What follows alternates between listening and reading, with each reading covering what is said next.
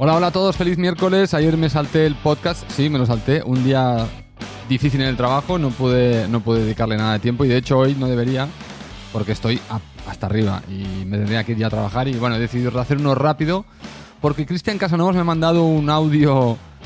Cristian es un fiel seguidor del podcast, ha dejado varios audios ya pidiéndome temas, creo que hemos cubierto algunos y hoy le cubro este de urgencia, más que nada porque este me ha hecho gracia en el sentido de que, bueno, le puedo decir algo y además como es una especie de grito de auxilio, pues digo, voy a intentar venir al rescate de nuestro amigo Cristian para que no se quede sin la tarea por hacer, que es lo que me está pidiendo en, en su audio. Eh, vamos a escuchar el audio de Cristian si os parece y vamos a hablar un poco de eh, la temática sobre los fenómenos que parecen paranormales porque vienen del pasado y parece que nuestros antepasados eran todos gilipollas del culo y había cosas que no podían hacer. Y luego el tema de las coincidencias y casualidades, aquellas que damos por buenas y aquellas que las atribuimos a fenómenos paranormales o a extraterrestres que vinieron a echarnos una mano, ¿no? Entonces, si os parece, vamos a escuchar rápidamente el audio de Cristian y le comento, le intento dar una ayuda, no para que resuelva la pregunta que quiere, sino para quedar bien en su tarea. Que hay otra estrategia que no es la de la de pretender ser el más erudito de los eruditos en teorías de conspiración, sino reconocer algunas realidades que podrían ser una explicación más sencilla y potencialmente igual de verdad o más verdad que las teorías de conspiración. Vamos a escucharle y eh, os comento el tema, claro. Hola Spider, por favor ayúdame, necesito entregar la tarea. Necesito que me des ideas de cómo fueron construidas las pirámides de Egipcio y las pirámides de Perú. ¿Cómo construyeron la misma figura geométrica sin conocerse. Es muy curioso. Y cómo la construyeron solo con manos, sin ayuda de tecnología moderna, es imposible. ¿Crees que hay alguna posibilidad de que ayudase otra persona que no fuera humana? Ayuda, Spider. Adelántame, por favor es, la tarea es para dentro de poco tiempo. Bueno, pues ya lo habéis oído. Ese es el mensaje de socorro de Cristian, porque tiene una tarea que no sé si ya habrá tenido que entregar, pero si no la tiene que entregar, o todavía le tiene tiempo, pues quizá podemos echar una mano para que pueda hacer algo interesante. Tenemos dos, varios, aristas, varios temas que tratar en este podcast para hablar de, este asunto. ¿no? Una es eh, la tarea, es decir, él necesita un contenido eh, para la tarea que ofrezca algo para que le pueda dar una buena nota a su profesor o pueda pasar al siguiente nivel o pueda superar la prueba, ¿no? Y muchas veces estáis buscando la información en el sitio equivocado, es decir, que estáis buscando el quizá eh, de poner demasiado confeti en las tareas y no sentido común. Y pensar que los profesores que tenéis, que deben ser muchos de mi edad, en realidad lo que quieren ver es si vosotros tenéis la capacidad de razonar, si tenéis la capacidad de poner cuatro o cinco ideas juntas, no necesariamente que tengáis un conocimiento abismal o que les iluminéis con una teoría que les deje pasmados o que reforcéis una teoría existente que se ha repetido en varios círculos y vosotros simplemente eh, hagáis de cámara del eco y repitáis como loros lo que habéis escuchado porque ese tipo de teorías os hacen gracia.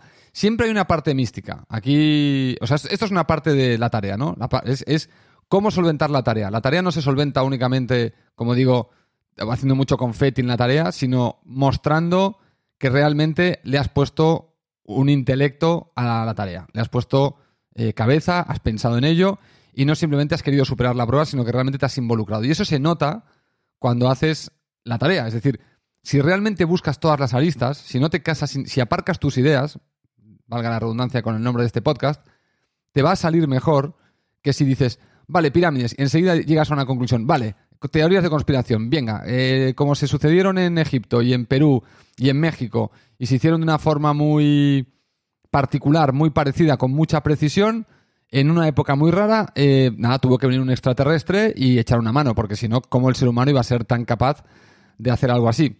Claro, esto es una argumentación que tú has sacado muy precipitadamente cuando te han dado la tarea o cuando te has puesto a hacer la tarea, donde has preconcebido todo y seguramente te dediques a buscar información que te ayude a conectar toda esa preconcepción que ya has hecho, cuando lo que tendrías que hacer es, eh, Cristian, mm, eh, romper con tu idea, aparcar tus ideas investigar y ver todas las alternativas que explican eh, la construcción de las pirámides. Eso te va a traer mejor beneficio que si te casas con una idea, la intentas argumentar con potencia. Ya sé que en el mundo de hoy, con el tema del respeto, eh, solo por intentarlo, quizá algún profesor no se atreva a decirte en la cara lo que acabas de poner aquí es una idiotez como un piano, porque mira, existen todas estas otras vertientes que tienen mucho más peso y que tienen mucho más consenso en, la, en el mundo científico que el de los extraterrestres, ¿no? Entonces, una cosa que te pediría es que si vas a hacer este trabajo, como veo que ya estás un poco tirando hacia el lado de los extraterrestres, eh, y ese lado lo tienes bastante interiorizado, ese es el lado que tendrías que aparcar. Tendrías que buscar ahora rápidamente en Google, donde sea, eh, libros, donde puedas encontrarlo, pero bueno, Google es un buen punto. El otro día alguien me decía, estoy harto de la gente que busca en Google información. Bueno, ¿dónde, dónde quieres que la busque? Eh, otra cosa es que Google me, apunte las direcciones que, Google quiere y yo siga investigando más y, pase de página y pase de página y sea más certero y busque la misma información con diferentes eh, términos en el buscador, diferentes frases, diferentes preguntas y encuentre diferentes fuentes, evidentemente. Y también busque fuentes autorizadas, ¿no? Que eso para eso, para Google, eso es muy, muy interesante, ¿no? Buscar todo lo que sean, no sé, departamentos de universidad de antropología o de, o de historia o de... ¿Cómo era esto? Lo de que hacía Indiana Jones. Joder, a veces se me atasca mucho el cerebro. Ahora se me está atascando con esto. Ah, paleontología va a decir, pero no, no, no, no, es más. Ay, ay, ay, ay, estos que investigan las ruinas y. Ah. Bueno, es igual, es ya pero toda credibilidad, no, sé el nombre. Es, brutal. Y lo tengo ahí en la punta de la lengua. Es de estas cosas que últimamente se nota que la edad empieza a, pasar una pequeña factura. Bueno, eh, lo que te recomendaría es buscar justamente el lado contrario a tu opinión. Ahora, o sea, uno tiene que reconocer, uno tiene que buscar la señal. Cuando encuentras algo que coincide en exceso con tus ideas, yo abogaría por educar a la gente a que tengan un interruptor que se active como una luz y diga, es el momento de buscar la idea contraria. Es el momento de escuchar a los que piensan distinto. Eso es lo que yo em, haría o te recomendaría, Cristian, para hacer la tarea, que es la primera parte que estoy cubriendo de responder a tu inquietud. La primera parte que tocaría es, si te has casado con una idea, y veo que estás muy casado, quizá me equivoco, te pediría que aparques tu preconcepción y busques el lado contrario y ahí saques la tarea. Independientemente de si llegas a una conclusión A, B o C, por lo menos demostrarás a tu profesor que has investigado todos los ángulos mayoritarios, bueno, todos no, quizá no puedas, quizá hay gente que cree que, las pirámides de Egipto se construyeron con los dedos de los pies, bueno, quizá pues hay, cosas que quizá las puedes descartar, no hace falta, pero sí que él te, si, traes las dos caras de las dos visiones más potentes, extraterrestres versus no extraterrestres, eh, entonces te ganarás por lo menos el respeto de que verdaderamente te has tomado en serio la tarea, porque has investigado los dos lados, has abierto la mente, has buscado la información de los argumentos de uno y de otro, y luego te puedes, al final, te puedes posicionar. Pues miren, yo en lo que, entre lo que he leído de A y lo que he leído de B, me creo más A, por lo que sea. Porque me salen los cojones o porque por esto, por esto y por esto. En realidad no digas porque te salen los cojones, intenta argumentarlo, ¿no? Eh, eso sería lo primero para tu tarea, para salvarla. No tienes que ser el gran iluminado o el gran iluminador del resto. No tienes que ser el erudito que le abra los ojos a todo el mundo sobre qué pasó en las pirámides. Lo que tienes que ser es un estudiante que demuestre que ha tenido la capacidad mental e intelectual de revisar todas las argumentaciones, interiorizarlas, mezclarlas en tu cabeza y sacar tu propia conclusión. Que tu propia conclusión puede ser una conclusión repetida a miles de conclusiones de otros miles de seres humanos que han hecho la misma, misma investigación. Y eso no es ningún problema. Eso solo certificaría un consenso. Que no pasa nada, que hay mucha gente que cree que todo lo que tiene que hacer tiene que iluminar, pero en ciencia, por ejemplo, se, trabaja mucho en replicar, no en descubrir. Alguien saca un estudio y dice, yo creo que este fármaco cura esta enfermedad. Y he hecho mis tests en laboratorio y me da este resultado. Por lo tanto, llego a la conclusión de que el fármaco lo cura. Bueno, entonces viene otro laboratorio científico en otra parte del mundo y hace el mismo experimento. Y valida o no valida. O dice, pues mira, yo lo he hecho, a mí no me sale lo mismo que a ti. Y lo hace otro, pues a mí sí. Y lo hace otro, pues a mí también. Bueno, pues tienes de cuatro, tres han sido que sí y uno que no. Hay un consenso. Entonces, fármaco para adelante. Vamos a probarlo ya en seres humanos y vamos a utilizarlo, ¿no? Con lo cual los consensos, el, llegar a conclusiones similares, no está mal. No siempre tiene que darse que tú tengas que sacar algo de la chistera que sea único. Porque eso es, eso es muy difícil. Muchas veces es casual, es decir, se produce espontáneamente, por suerte. Yo he hablado con muchos científicos y muchas veces me dicen que estaban investigando una cosa y han descubierto otra.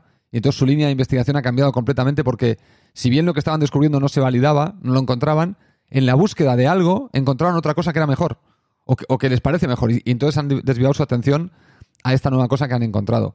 Por, lo tanto, muchas veces alguien intentando investigar una cosa o intentando solucionar un problema descubre la solución a otro que no estaba persiguiendo. Eso es lo bonito de estar investigando y de estar haciendo siempre cosas y, estar, y de ser inquieto, ¿no? Que no siempre vas a encontrar lo que buscas. Por ejemplo, en tu caso, no, no necesariamente vas a encontrar que haya un consenso amplio de que los extraterrestres construyeron las pirámides, pero sí te puedes encontrar otro consenso que te abra la mente y digas, ah, pues mira, pues resulta que lo que se dice por ahí en, los círculos de la.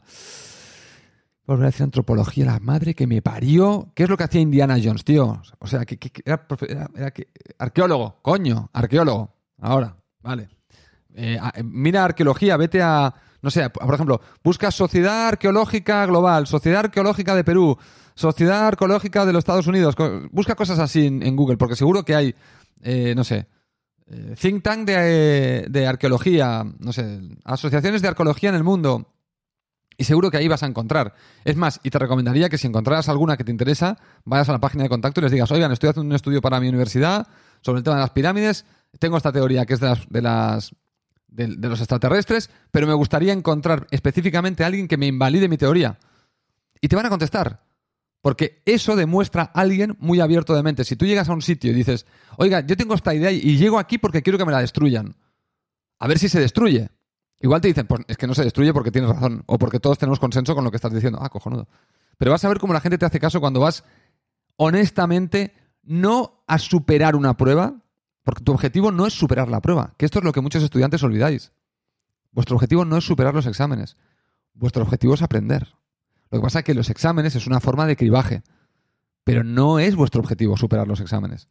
Tú tienes que aprender. Por lo tanto, cuando encares una tarea o un examen, no pienses en la prueba en sí misma. Piensa en aprender. Piensa, ¿he aprendido esto? ¿Me sé esto? ¿Lo puedo ¿Me lo puedo interiorizar? ¿Lo puedo llevar conmigo para que cuando sea profesional de esto pueda buscar en mi cabeza y esto salga rápidamente? No como yo que busco la palabra arqueología y no me sale. Bueno, pues esto es aprender.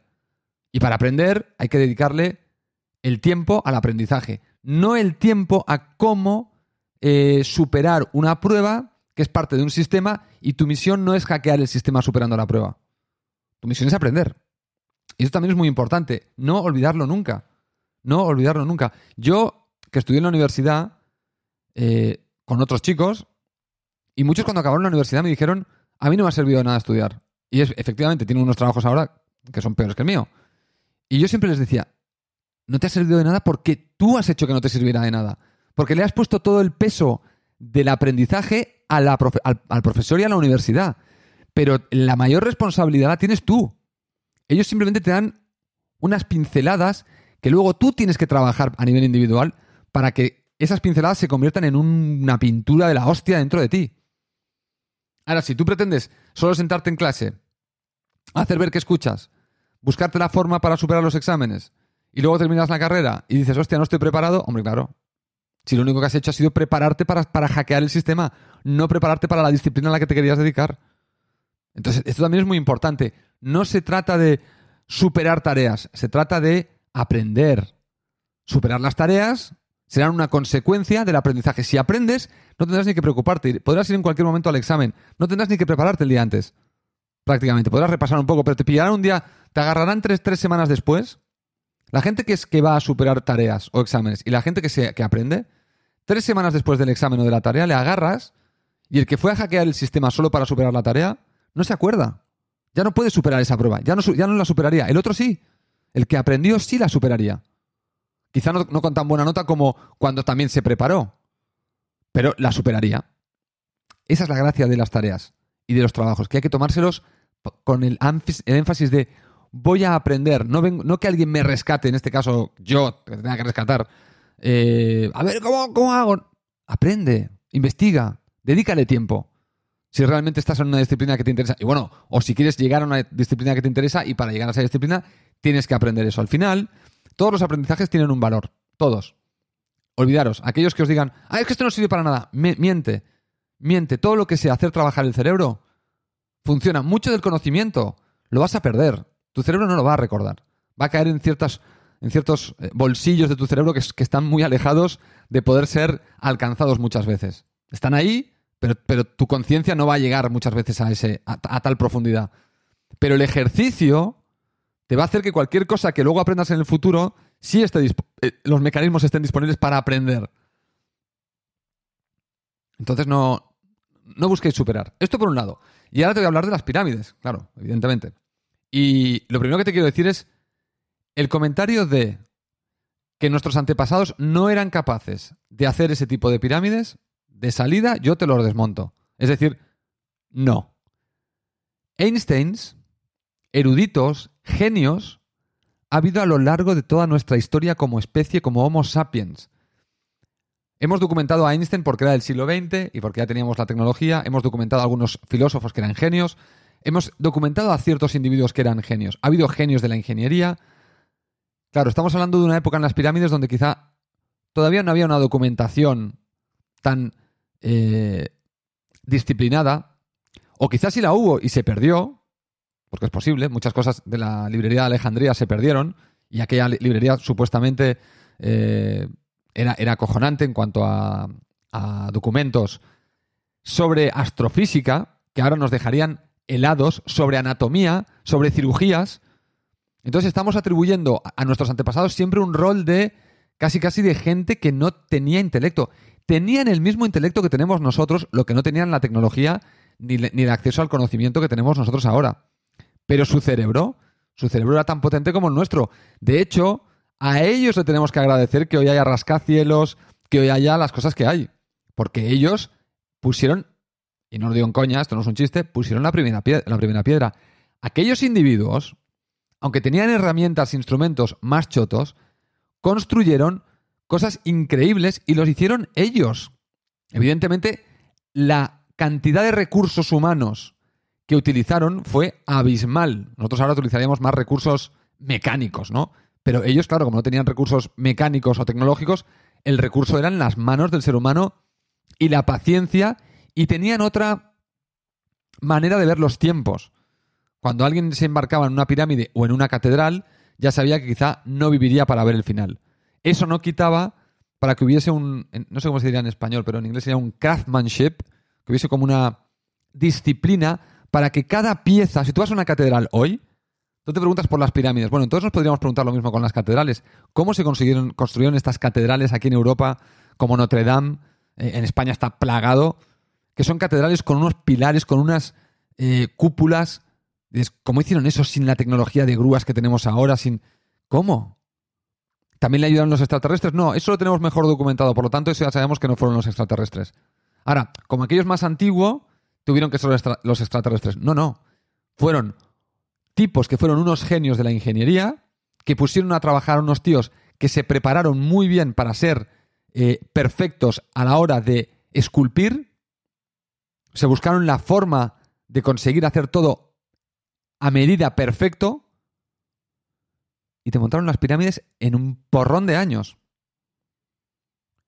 Dices, bueno, entonces ¿cómo explicas que se hicieran en Egipto, en, Perú, en México, que haya varios lugares donde este tipo de, algunos sitios de Asia, ¿cómo se explica que se hicieran iguales? Bueno, porque el ser humano eh, sigue muchas casualidades. Si culturas que no se han encontrado han llegado a conclusiones similares porque su cerebro es el mismo. Porque cuando ven el mundo lo interpretan igual. Los rayos los interpretaban igual, el sol lo interpretaban igual. Y luego fueron creando, a medida que, su entendimiento del mundo fue avanzando, fueron creando diferentes eh, explicaciones y coincidieron. Coincidieron. Había muchos sitios donde había eh, eran, eran, religiones con más de un dios, no solo un sitio, más de uno. ¿Cómo es posible que los extraterrestres se lo dijeron? Venían gente de, las, de, afuera eh, en, manada y entonces todo el mundo decía, ah, bueno, hay muchos dioses. Luego solo empezó a venir uno porque era un colgado que vino. ah, no, ahora solo hay un dios en lugar de muchos. ¿Dónde, están los demás? No, no, se solo ha quedado uno. Claro, esa es la explicación, no. La explicación es que el ser humano coincide en hacer formas, en hacer, en hacer palacios. Todas las culturas han generado reyes, emperadores, líderes.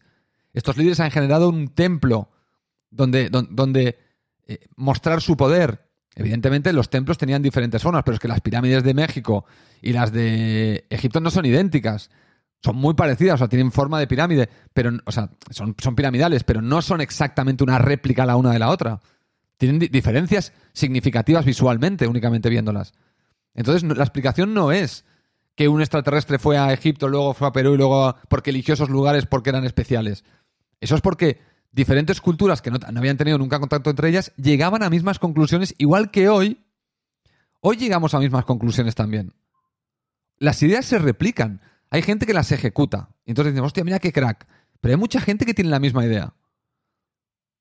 Esto es algo que a veces, por eso a veces el tema de copyright es un poco jodido desde mi punto de vista, porque a veces dos personas pueden llegar a la misma conclusión o dos personas pueden tener exactamente la misma idea. O dos personas pueden querer desarrollar la misma historia o muy parecida y parecer una copia la una de la otra y no se conocen. Y esto ha pasado muchas veces en la, historia de la humanidad. Entonces, la explicación a las pirámides puede ser extraterrestres o puede ser casual, es decir, que, que, no tiene una explicación, sino que simplemente es una coincidencia, pero que esta coincidencia tendría una base sólida en el hecho de que el ser humano se o sea, replica las mismas cosas en diferentes zonas geográficas donde no se han. Eh, donde no ha habido encuentros, ¿no? No es que el fuego lo inventaran o, o cocinar se inventaran una parte y no cocinaran en la otra parte del mundo hasta 300 o 500 años después cuando estos tíos llegaron allí y les dijeron, oye, ¿qué, ¿qué, hacéis comiendo esto crudo, tío? Si esto se cocina. O cultivar comida. No es que en una zona del mundo se cultivara y en otra zona del mundo no se cultivara comida. Eh, eh, agricultura, se hacía en todos lados. O no es que se hicieran ciertas prácticas en culturas que se veían prácticas similares en otras culturas que no habían tenido nunca contacto. Porque el ser humano llega a las mismas conclusiones. Igual que si, que si tú vas a un perro australiano, verás que se comporta muy parecido a un perro latinoamericano o de Perú. ¿Por qué? Hostia, si no se han visto nunca, ¿cómo es que son tan parecidos en su comportamiento y en sus rituales y en las cosas que hacen? Coño, porque tienen la misma, el mismo hardware, el mismo software. Por eso llegan a esas mismas conclusiones. Por eso hay gente que le dio por hacer eh, templos en forma de pirámide, otros lo hicieron en forma ovalada, otros lo hicieron en... Y, y por eso tiene que venir alguien del exterior a hacer... Esto es una explicación que sigue estando muy anclada en la religión. Es decir, seguimos queriendo explicar fenómenos que nos cuesta explicar en base a siempre a algo externo. Cuando posiblemente la, explicación no está en algo externo, está en algo completamente interno, está en algo que está aquí, que pasó aquí. Y como digo, el ser humano repite experiencias. Somos muy repetitivos, de hecho. Esto creo que lo he comentado en algún podcast. Entonces no podemos atribuirle cada vez que una repetición, alguna repetición nos sorprende, no podemos atribuirlo a extraterrestres. Y tampoco podemos estar siempre mirando en el pasado imaginándonos que la gente era retrasadita comparado con nosotros, que eran igual que tú, que no eran tan tontos. Es más, quizá si los trajeran ahora algunos de aquella época aquí, quizás serían mucho más listos que tú porque su modo de vivir o de entender su supervivencia en un entorno más duro, aquí esto les parecería jauja, les parecería súper fácil vivir aquí. Dirán, ah, no hay que salir a cazar, me estás jodiendo. No tengo que salir a hacer según qué cosas porque están hechas. Flipo evidentemente también se, se, cagarían en sus muertos si tuvieran que trabajar quizá delante de un ordenador ocho horas. Dirán, ¿esto qué es, tío? O sea, ¿qué, haces clavado delante de una pantalla? Pareces tonto. Si la vida está ahí fuera. O sea, que también es verdad que igual nos darían algunas lecciones bastante interesantes, ¿no? Entonces, no, no, no iría por la ruta de los extraterrestres, honestamente. Eh, no te puedo explicar, porque no lo sé, porque no lo he estudiado, porque no he leído nada sobre el tema. No te puedo explicar eh, por qué tenían la precisión que tenían, por qué se repitió pero estoy seguro que no estoy alejado de las teorías más consensuadas, más allá de, los extraterrestres, sobre eh, la construcción de estas pirámides similares en diferentes partes del mundo. Y te recomendaría que buscaras a ver si encuentras algo en la línea en la que te estoy dando yo para que puedas complementar tu, visión y presentes las dos en tu trabajo, que eso sería lo interesante. Y luego te cases con, des tu opinión de cuál de las dos consideras que tiene más posibilidades de haber sido real o verdad que no significa que descartemos la otra, que esto es otra cosa que hay que, que os, invito a que hagáis siempre, que por ejemplo, si yo tengo, si alguien me dice, cuando yo tomo una decisión, ¿no? Vamos a tomar una decisión política, vamos a hablar de las elecciones de Estados Unidos. Supongamos que yo soy más de Biden que de Trump, pero quizá hay algunas cosas de Trump con las que estoy de acuerdo. No todo, pero quizá hay algunas. supongamos que yo estoy al 80% a favor de Biden y al 20% a favor de, de Trump. No voy a hacer ver que estoy al 100% a favor de Biden. Quizá hay cosas de Trump con las que comulgo. Eso no me hace un monstruo ni ser tonto del bote. Simplemente es que hay una parte del discurso de Trump con el que estoy de acuerdo. Ese es un 20%.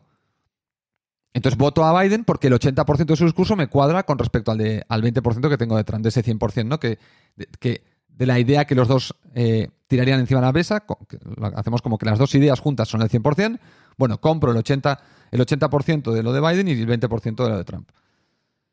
Cuando uno a veces se casa con ideas, intentar no ir al extremo. El extremo significa que una vez que decides que es Biden, conviertes a Biden en el 100% y haces que Trump sea el 0%. No lo hagáis nunca esto. Cuando, por ejemplo, en los vídeos de Spider ¿no? algunos os pasará, que escucháis a Mr. Satan y me escucháis a mí. Y decís, hostia, pues estoy más de acuerdo con Mr. Satan. O estoy más de acuerdo con Spider. No invalidéis al otro al 100%. Seguro que en el discurso del otro hay algo rescatable. Entonces, está bien, dices, mira, yo me alineo más con Spider porque el 60% de su discurso me cuadra más y de Mr. Satan le atribuyo el 40% cuando junto los dos discursos. Por lo tanto, diría que estoy más de acuerdo con Spider Pero eso no hace que Mr. Satan esté equivocado. O al revés, ¿eh? O sea, que sepáis parametrizar bien cuando os casáis con una idea, no simplificar esa idea al 100%, porque eso es lo que os radicaliza, eso es lo que radicaliza la sociedad. Eso es lo que radicaliza por costumbre el pensamiento.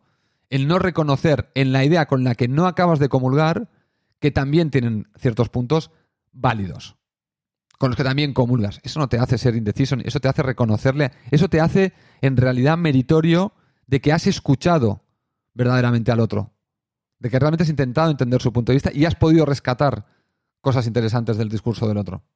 Si te enrocas, si no aparcas tus ideas cuando les escuchas, si ya directamente has dicho, voy con Biden a 100%, claro, entonces entras en la guerra de Biden sí, el otro no. Biden bueno, el otro malo. No. Biden mejor, pero no bueno y el otro malo. Biden mejor que el otro. Nada más. El otro sigue siendo potencialmente válido o no. Para mí no, pero no lo invalido al cero, no lo llevo a anularlo. Esto es otra cosa que también es importante hacerlo y por eso te, diría que cuando investigues lo de las pirámides, Cristian, veas un poco, eh, aunque te acabes casando, aunque sigas pensando, después de haber investigado que los extraterrestres han tenido algo que ver, espero que el haber investigado al otro lado te abra la mente y te permita tener un trozo de tu cerebro siempre abierto a la posibilidad de que ese 40% o 30% que solo le das, le otorgas al otro, lo mantengas vivo, no sea que en el futuro tengas que cambiar de opinión. Y te va a costar mucho si has invalidado completamente esa idea. Y es bueno estar abierto a ideas. ¿No? Creo que en eso estamos de acuerdo todos. Así que bueno, he venido al rescate, me pongo, me voy a trabajar pitando. Espero que te haya ayudado, Cristian. Si ya has entregado la tarea, pues buena suerte. Si no, pues espero que esto te sirva para aprender, no para superar la tarea. Yo solo espero que aprendas y que seas un, una persona que intenta aprender, que quiere salir de los estudios con conocimiento, ilustrada. Nunca estará lo suficientemente ilustrada, porque esto es una carrera de fondo que, supuestamente, desde mi punto de vista, dura toda la vida. Pero bueno, hay que ir dando pasos, ¿no? Para, para ir avanzando, hay que ir aprendiendo cosas todo el tiempo. Así que nada, os dejo aquí este podcast del miércoles. Esta semana no creo que pueda hacer más. Queda aquí este único podcast. Pero nos veremos la semana que viene, que la tengo más liberada y podré intentar haceros martes y jueves. Y además tengo dos temas que os quiero tratar. Y tengo que seguir repescando audios aquí, que tengo un montón. Así que bueno, un abrazo a todos y os espero en Spider Culé aquí en, Peter Park. Hasta la próxima.